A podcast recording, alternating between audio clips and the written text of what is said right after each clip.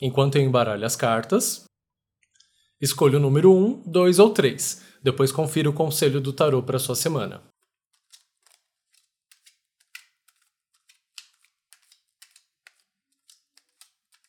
Se você escolheu o número 1, quando a sabedoria encontra o combustível para transformar o projeto em realidade, pouca coisa pode nos deter, é o que diz a Rainha de Paus.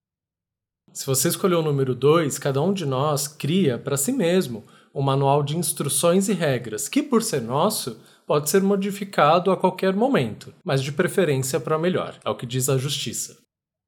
Se você escolheu o número 3, parece uma montanha russa, mas é só a vida, com seus altos e baixos. E não poderia ser diferente. É o que diz a roda da fortuna. Uma ótima semana para você. Um beijo. Tchau.